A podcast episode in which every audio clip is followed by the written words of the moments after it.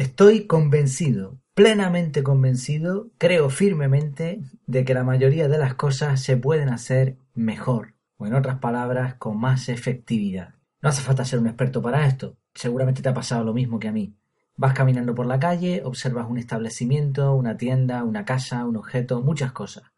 O estás usando algo, una herramienta, y piensas, vaya, esto se podría hacer de otra manera, se podría haber hecho así. No entiendo por qué lo hacen de esta manera, no entiendo por qué lo han hecho así, etcétera. Seguro que te ha pasado tener esta sensación. Claro, si uno que no es experto en eso que está observando, que no es el que lo ha hecho, que no es el propietario, se da cuenta de que se podía hacer mejor, la pregunta que surge, por lógica, es ¿por qué no lo han hecho así? ¿Dónde está el problema de efectividad? Bueno, pues hoy vamos a hablar de eso, las cinco razones detrás de la falta de efectividad. Aquí hablamos de efectividad al máximo y hoy más que nunca. Pero antes, bienvenido, bienvenida a efectividad. Vamos a hablar de eso, de efectividad al 100%, sin olvidarnos de las cosas importantes de la vida.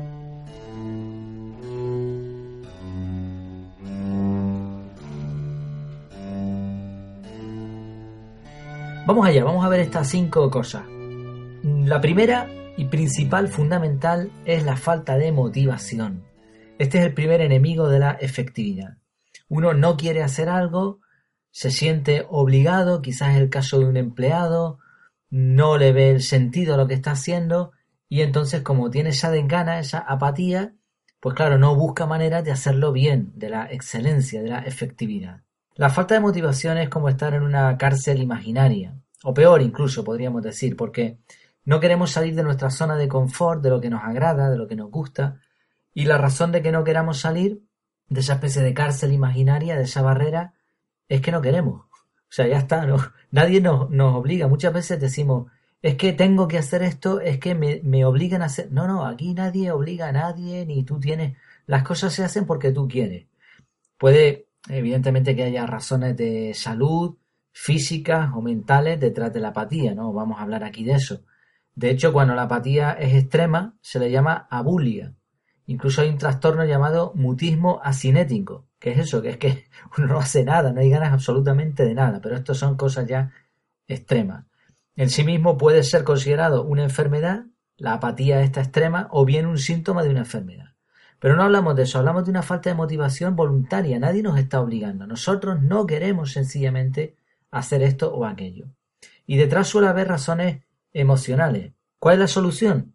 Pues muchas veces simplemente hay que pararse, y recordar por qué hacemos las cosas. ¿Por qué? Esto, esta pregunta es fundamental y, es cíclica, es repetitiva. O sea, no es decir, ¿por qué? Por ejemplo, ¿por qué vas a trabajar? Bueno, pues para ganar dinero. ¿Y por qué ganas dinero?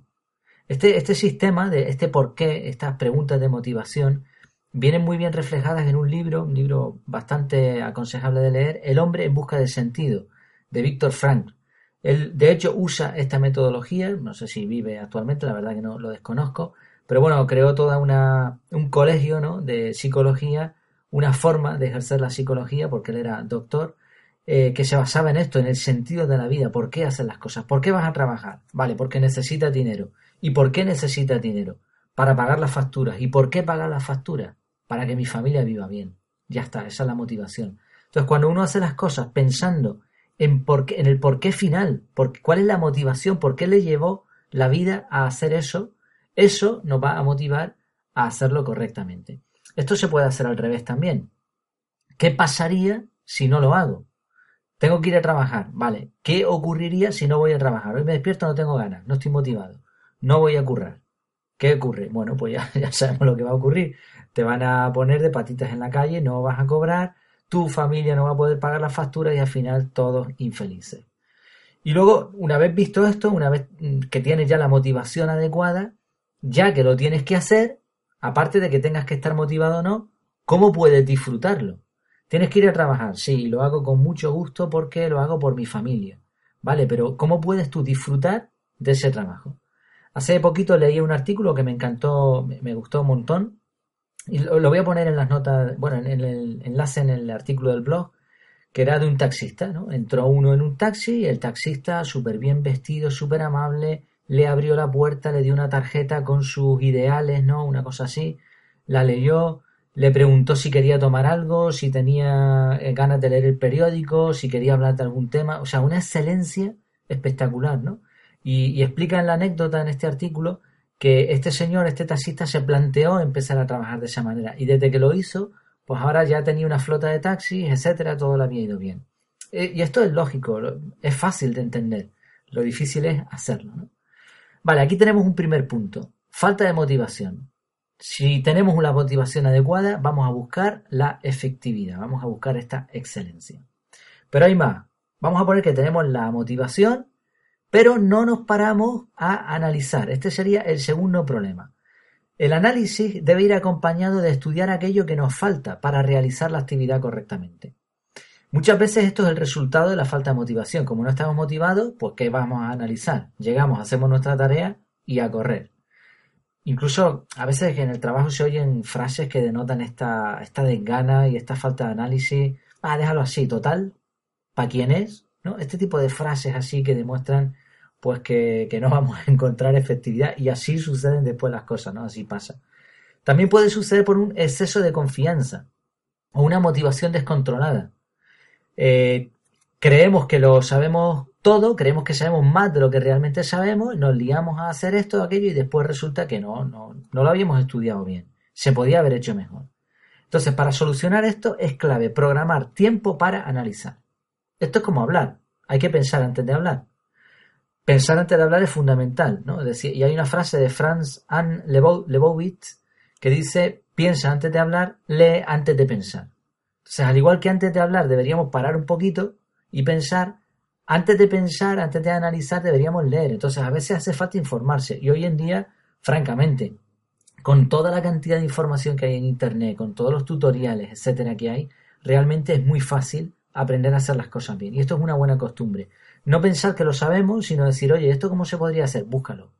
Búscalo, analízalo. Y luego es importante también bloquear un tiempo para el, análisis.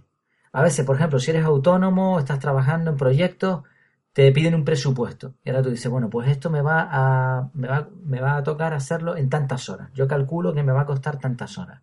Bien, pero ¿has, has anotado ahí, has añadido las horas que te va a llevar el análisis previo? Y es que al analizar nos vamos a dar tiempo para pensar, nos vamos a hacer preguntas, vemos los puntos en los que necesitamos capacitarnos más. Y a continuación estudiamos, buscamos. Podemos pagar incluso un asesor si es necesario, si hablamos de proyectos ya de envergadura. Una gran ventaja de analizar es que podemos prever los fallos e incluso tener planes alternativos. Si esto ocurre, pues mira, puedo hacerlo entonces de esta manera. O si esto no sale bien, pues si falla esto, pues tengo este plan de emergencia. Dice otra frase, a veces para poder ver hay que cerrar los ojos. Así que este, este, análisis consiste también muchas veces en pararse y visualizar, simplemente cerrar los ojos e imaginarte realizando la tarea. Y vas a descubrir un montón de cosas, un montón de factores a tener en cuenta. Por cierto, esto de visualizar nos va a motivar y nos va a facilitar el proceso posterior. Así que en realidad no estamos perdiendo tiempo, sino que lo estamos ganando, porque después de realizar la tarea es realizarla por segunda vez. Ya la hicimos en nuestra mente, ahora la hacemos en la realidad. A veces, francamente, con haber pensado un poquito, simplemente habríamos conseguido más efectividad. Y dicho esto, la calidad debería ser una norma de trabajo. Si lo vamos a hacer mal, igual habría que plantearse si merece la pena hacerlo. Hay una frase también de Peter Drucker, no hay nada tan inútil como hacer con gran eficiencia algo que no debería haberse hecho en absoluto. Vale, tenemos el punto eh, uno, la motivación, el segundo, pararse a analizar, tercero, no pedir ayuda. Y aquí esto es curioso, resulta que estamos motivados, analizamos, nos damos cuenta de una serie de factores que no controlamos bien, los estudiamos y nos damos cuenta de que por mucho que nos preparemos eso se escapa a nuestros conocimientos. Incluso es posible que si calculamos vemos que hay cosas que no nos conviene hacer nosotros. Hace poco, por ejemplo, aquí en casa hicimos una pequeña reformilla y había escombro que tirar. Y aquí, no sé en otros sitios, pero aquí el tema del escombro es muy complicado porque tienes que llevarlo a un punto limpio pero claro, si llevas un, coche de trabajo que es donde deberías llevar escombro, no te lo van a admitir, porque eso es para particulares. Cosa que no entiendo, porque realmente, según el reglamento español, tú en un coche particular no puedes llevar materiales de trabajo, ni tampoco escombro. Y claro, llevar escombro en un coche de particular, pues tampoco lo destroza. Y luego llegas allí y a lo mejor aquí, por ejemplo, los puntos limpios que se llama, pues son, no sé, son cuatro o cinco sacos por día. Entonces, ¿qué vas? Vas haciendo varios viajes, si tienes 20 sacos, es un problema. Bueno, pues resulta que me dio, hablando del tema con mi mujer, nos dio por mirar en internet eh, anuncios de, gente que se dedica a recoger escombros. Bueno, pues total, no fueron aproximadamente 20 sacos, eh, vinieron unas personas con una furgoneta, además todo perfectamente legal y costó 40 euros, con propina incluida. 40 euros, 40, ¿cuánto me, me hubiese costado a mí en tiempo y en esfuerzo haber tirado ese escombro? ¿De forma legal o de forma ilegal? Entonces, hay, hay, cosas que al final tú te das cuenta de que si lo calculas es mucho más barato, mucho más eficiente, efectivo, si lo hacen otros por nosotros, aunque tengas que pagarlo. Es curioso esto de pedir ayuda, porque de pequeños no teníamos este problema. Eh, nosotros tenemos dos niñas y están constantemente, eh, mamá, papá, mira, me miras esto, me ayudas en esto, hasta la saciedad. A veces llega un momento que dice, déjame en paz, ¿no? Esto no hay que hacerlo. Pero es curioso porque ahora nos hacemos mayores y ya no, no pedimos ayuda, nos entra el miedo. Esto está relacionado muchas veces con el orgullo, ¿no? No queremos quedar mal, no queremos reconocer que tenemos cierta problemática. Por eso es tan importante y es mucho más fácil pedir ayuda después del análisis y no cuando estás en medio del fregado. ¿no? Empiezas a hacer y ahora ya llega un momento que te colapsas porque necesitas ayuda. Y ahora llama y viene el experto, una persona que te va a ayudar y mira y dice, hombre, ¿y por qué no pidió ayuda? ¿Por qué la pide ahora? Que ahora es más complicado todo. Hay también quien no quiere, pedir, no quiere pedir ayuda porque piensa que después va a tener que devolver el favor. Pues sí, es verdad, sí, los favores hay que pagarlos. Y es que es así. ¿O qué quieres? ¿Pedir un favor y no pagarlo? O eso, o lo pagas, y esta, esta es ley de vida. Un día te ayudo a ti, otro día tú me ayudas a mí. Es curioso porque en realidad mm, esta filosofía de no pedir ayuda nos la educan desde el colegio. Tú vas a un examen, ¿no?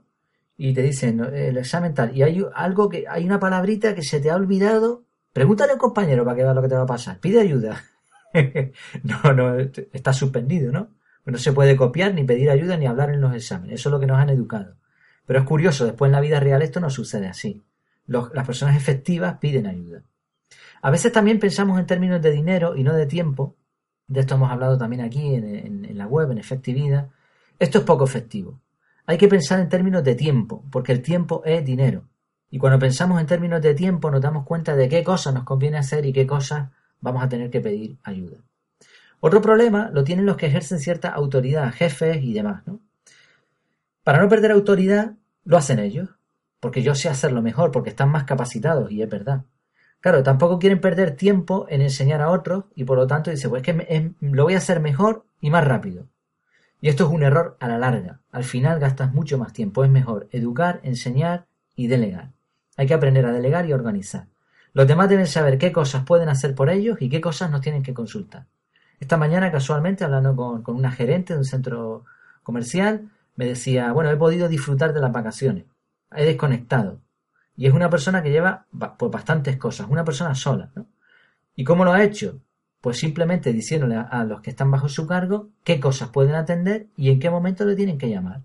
Y solo llaman cuando es urgente. Las personas efectivas externalizan servicios, pagan cuando tienen que pagar, piden ayuda, se asocian, etc.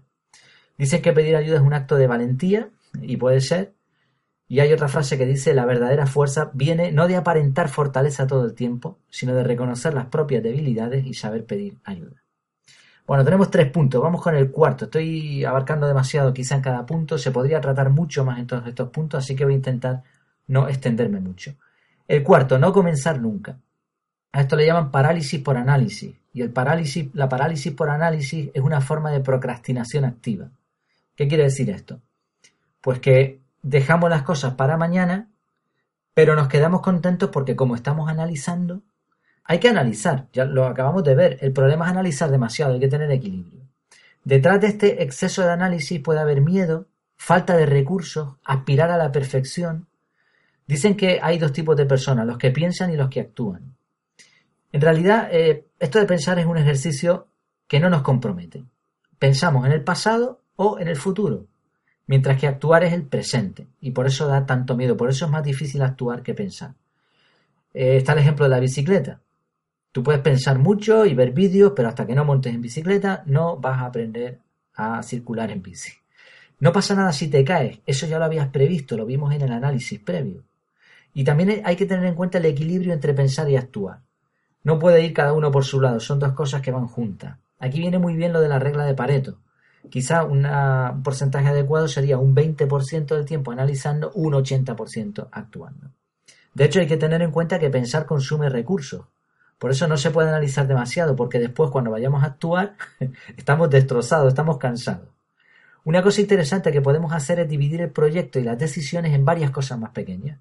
De esa forma engañamos al cerebro haciéndole pensar que no es tan difícil o tan grande eso que vamos a realizar. Y es que paso a paso se llega al Everest, ¿no? Dice también otra frase. También es importante limitar la cantidad de opciones.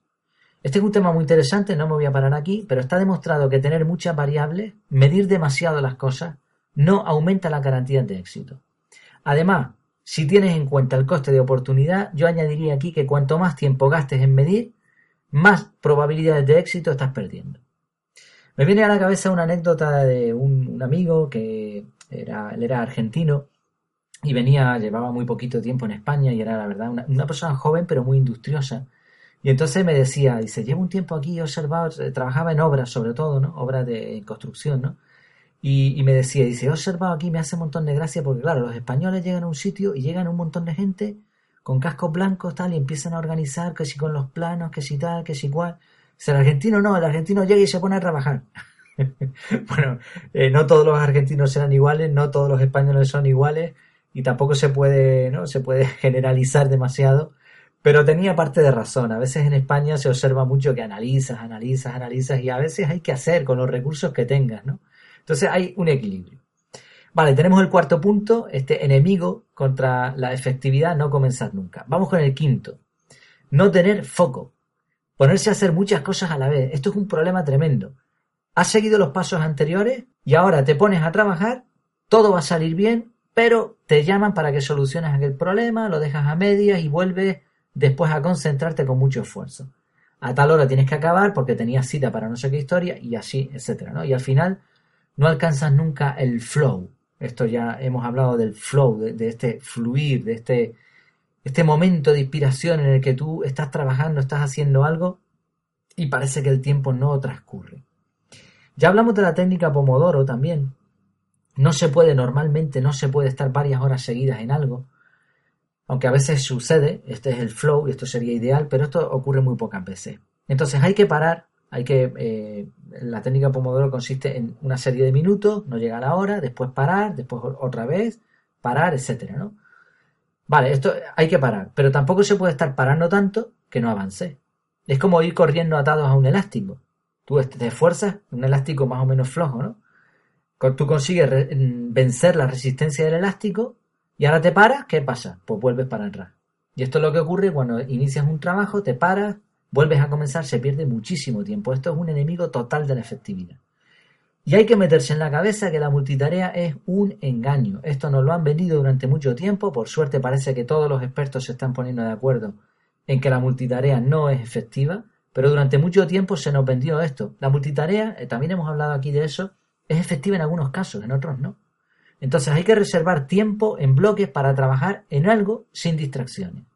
Eliminar las interrupciones electrónicas, el móvil, el WhatsApp, etc. Incluso si es muy importante, pues oye, avisa a los demás de que no te interrumpan durante cierto tiempo y aparta el móvil, aparta todo y ponte a hacer esa tarea. Es importante, por cierto, empezar las tareas más difíciles al principio de la mañana. Hay un libro muy interesante sobre eso que se titula Tráguese ese sapo. El título ya te lo dice todo. Por eso a primera hora hay que, antes de empezar, hay que revisar la agenda o la noche anterior. Hay quien lo hace la noche anterior, yo no lo recomiendo, yo pienso que lo ideal es que cada día tenga sus propios problemas, ¿no? Empezar por la mañana temprano con la revisión de la agenda. Bueno, hemos visto los cinco puntos, los repasamos muy rápidamente. Primero, la falta de motivación. Segundo, no pararse a analizar las cosas. Tercero, no pedir ayuda. Cuarto, no comenzar nunca. Y quinto, no tener foco. Estos cinco son enemigos, enemigos totales de la falta enemigos de la efectividad, ¿no? Son los causantes de la falta de efectividad. Y cuando uno va por la calle y ve cosas que no se han hecho bien, probablemente uno o varios de estos puntos son los causantes. Si lo piensas un poco, la mayoría de las cosas se podrían hacer mejor si se siguiesen estas cinco fases.